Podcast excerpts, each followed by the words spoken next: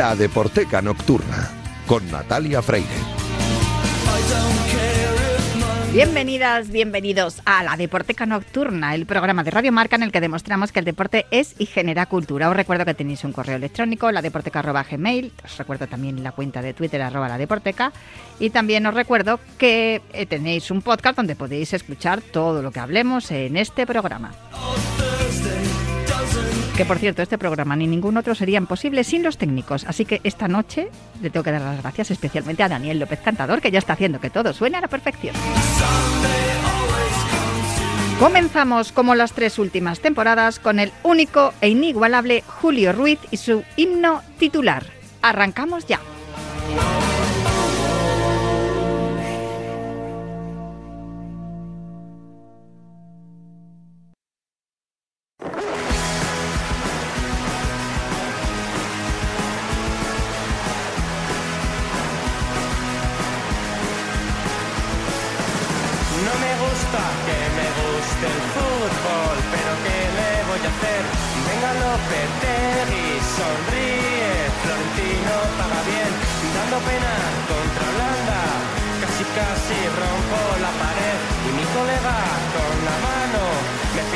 Calma como cristiano.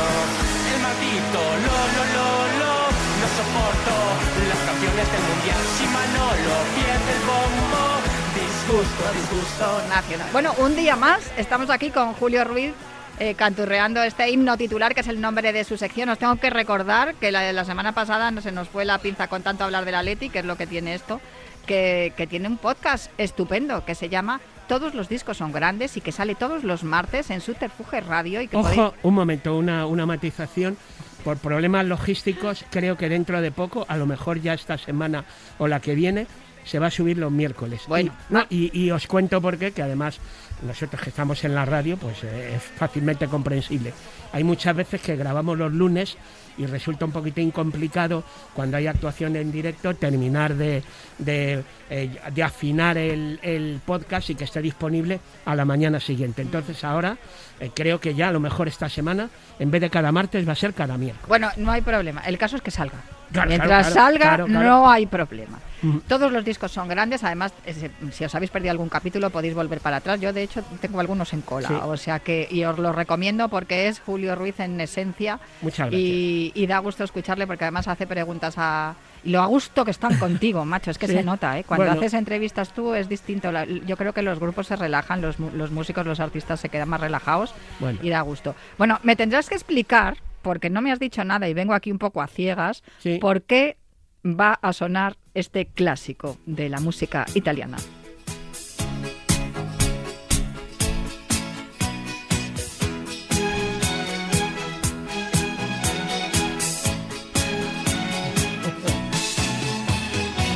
De pronto canto, será porque te amo y siento el viento que pasa por tus manos. Todo es distinto cuando te estoy mirando. No me comprendo, será porque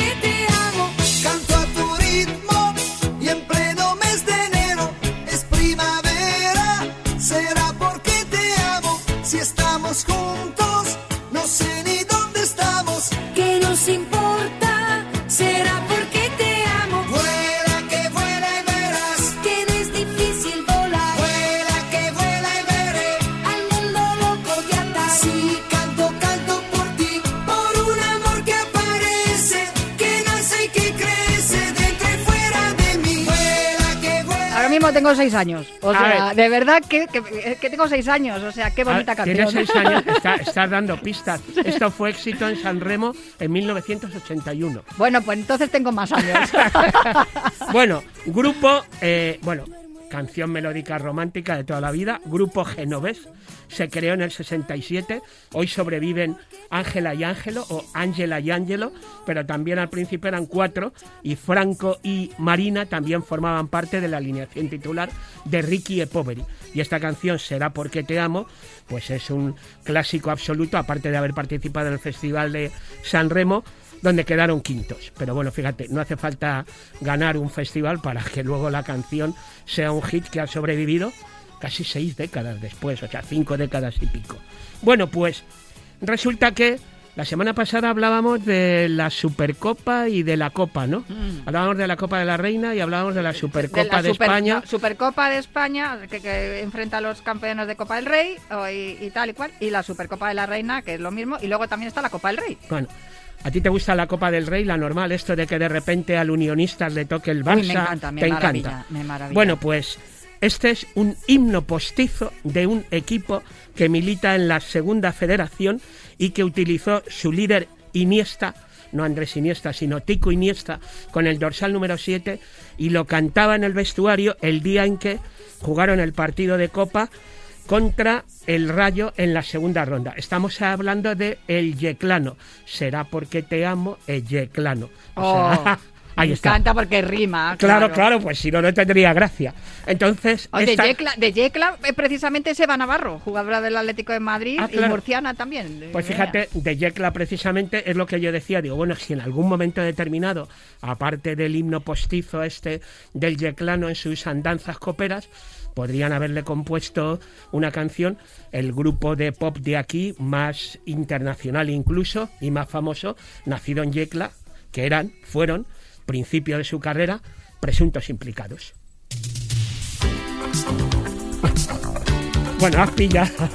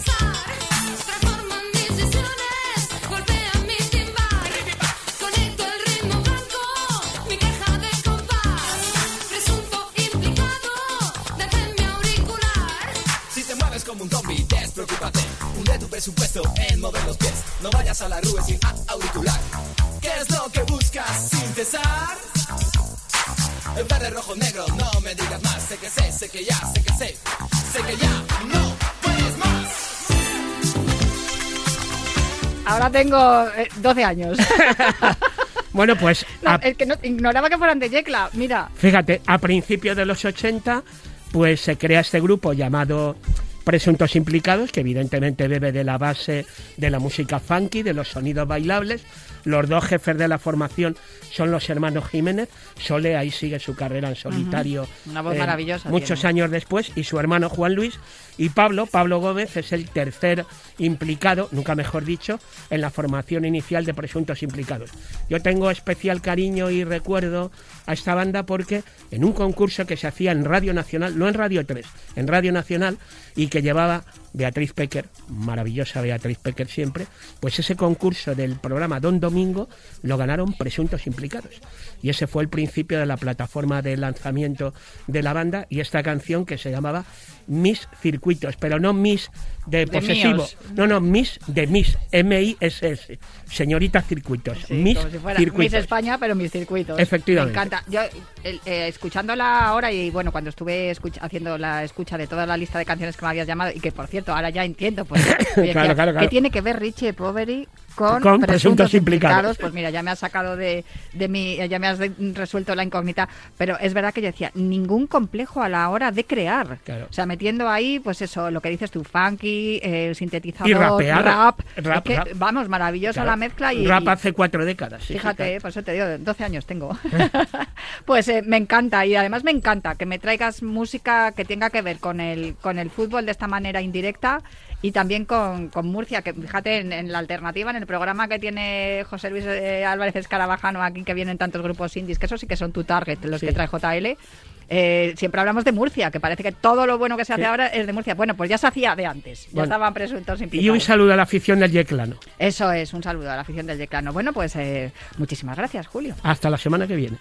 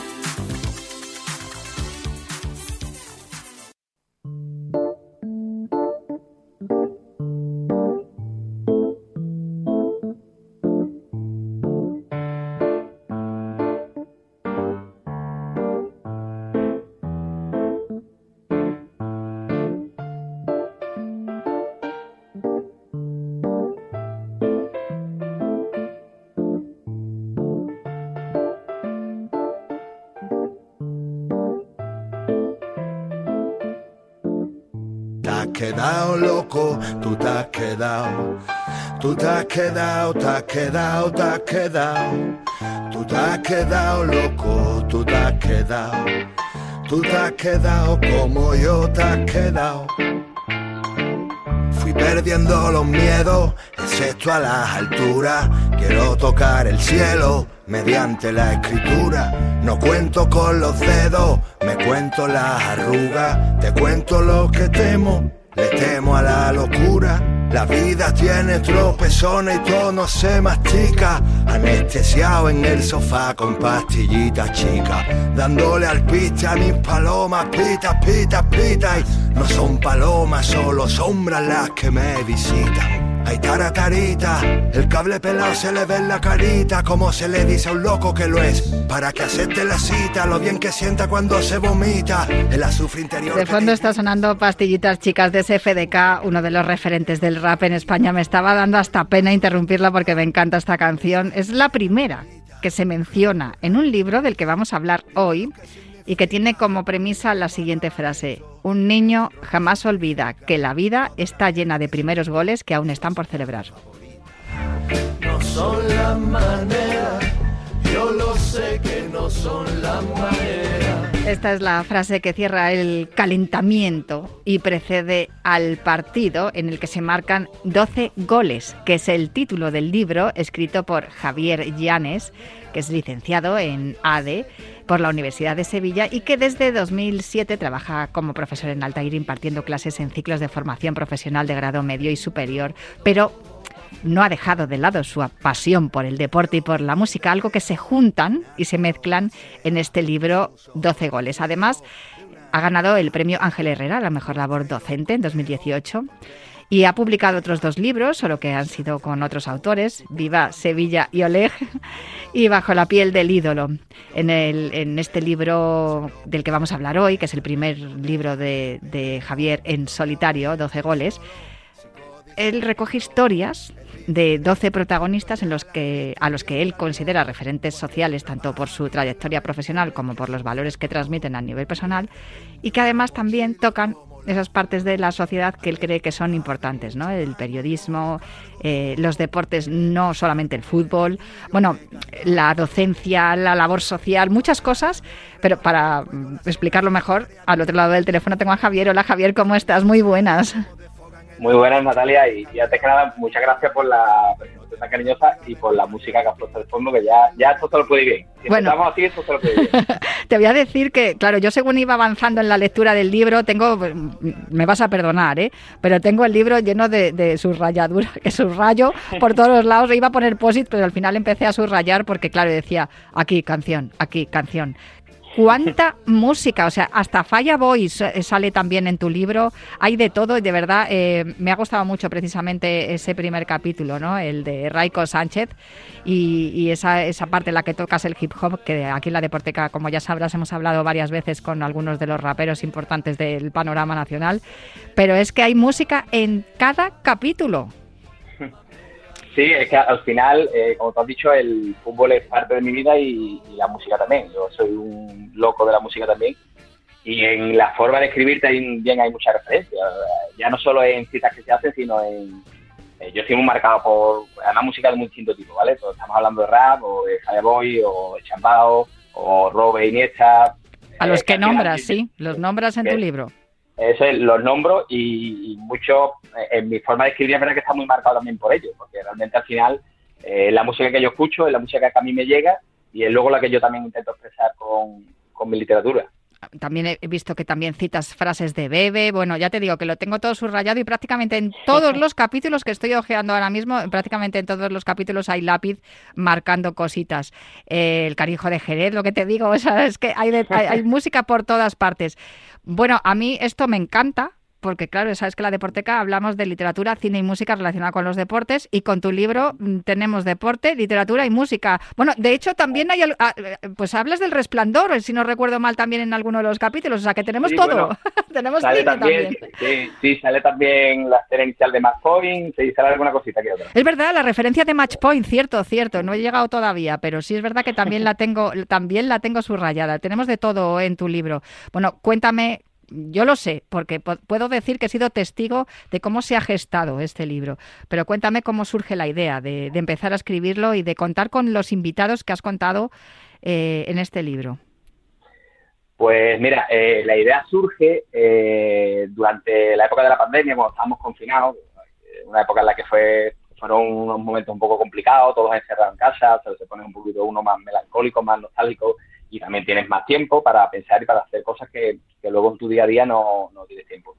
Y yo tenía desde hace un montón de años eh, una historia guardada dentro, que hace referencia a mi padre, eh, que es una historia que, que yo no se había contado a nadie. eh, a nadie. Es una historia que nace, bueno, cuando mi padre falleció en 2010, pero luego el, el desencadenante es en 2013, muy vinculado al fútbol porque yo estaba muy, muy unido a mi padre y una de las cosas que más me unían a él era el, el amor por el fútbol en general, pero sobre todo por el Sevilla, ¿no? Yo, como decimos aquí en Sevilla, yo mamé el sevillismo de mi padre, entonces a mí todo lo que está ro- rodeado al Sevilla yo lo vivo en torno a mi padre, ¿no? Y es una historia que yo tenía que jamás le había contado a nadie, ni siquiera ni a mi hermano, ni a mi mujer, nadie la sabía. Y no sé, en aquella, aquellos meses que fueron tan complicados y que estaba uno tan nostálgico, pues de repente sentí la necesidad de contar esa historia que se remontaba a ocho años atrás. Y bueno, eh, empecé a darle vuelta, eh, lo hablé con un par de amigos que son, para mí, su criterio es muy importante a nivel, en cualquier ámbito de la vida, pero sobre todo a nivel literario, que son Pablo Moreno y Antonio Agredano, dos de los protagonistas, Hmm. eh, que yo los tengo lógicamente como referentes culturales top, y a ellos les gustó mucho la idea, eh, a partir de ahí empezamos a darle vuelta, y bueno, luego fue un proceso que se alargó más en el tiempo de lo que yo en principio creía, porque luego el proceso de creación del libro está más o menos en torno a los dos años, pero al final ha quedado una cosa que yo creo que es muy bonita y es verdad que ha sido un proceso para mí un poquito por momentos eh, duro, porque el libro tiene mucho mm, toque autobiográfico y, el libro pretende llegar a la gente y emocionar y cuando tú pretendes emocionar tienes que buscarte muy adentro y, y eso hace daño, pero la verdad que ha sido muy, muy satisfactorio por cómo ha quedado y por la labor también que, que está vinculada al libro, el, tema solidario y sobre todo por la gente que conocí, porque eh, yo estos protagonistas, co- como te has dicho, para mí son un referente o eran un referente a nivel social, pero cuando lo conoces a nivel humano, yo sé que esto suena muy eh, atópico decirlo, pero es que son fuera de serie, son, a mí me ha sorprendido eso, el- la cercanía, el, hablar con gente y la generosidad, ¿no? De, personas a las que yo no conozco de nada y, y me han regalado un trozo de su vida y ya, yo eh, eh, les estoy eternamente agradecido y aparte puedo decir ahora que muchos de ellos, bueno, con todos tengo relación, pero muchos de ellos incluso son amigos míos personales, que también eso es un lujazo. ¿Y ninguno te dijo que no cuando eh, les escribiste o les eh, pediste ayuda? No, a ver, eh, lógicamente cuando tú te pones a buscar protagonistas, tocas muchas puertas, no todas se han abierto, pero es verdad que la mayoría de ellas, vamos, yo te diría que un par de ellos o tres que, que, que no, pero aparte no que me hayan dicho que no, sino que a lo mejor alguien me ha dicho, oye, mira, eh, me gusta mucho la idea, te lo agradezco, pero es que a mí no me gusta el fútbol, por lo cual no te voy a poder ayudar. Yo, por ejemplo, no me lo tomo como una negativa. Y, la verdad que me ha sorprendido porque yo cuando se, vas a hablar con sé, Adel Mirambel, eh, Julián Guinaralde, eh, Lucía Taboada, estamos hablando de gente que es top en su, en su mundo profesional y que te digan, vale, guay, eh, oye, me gusta la idea y vamos para adelante. Y luego encima cómo, cómo te tratan, ¿no?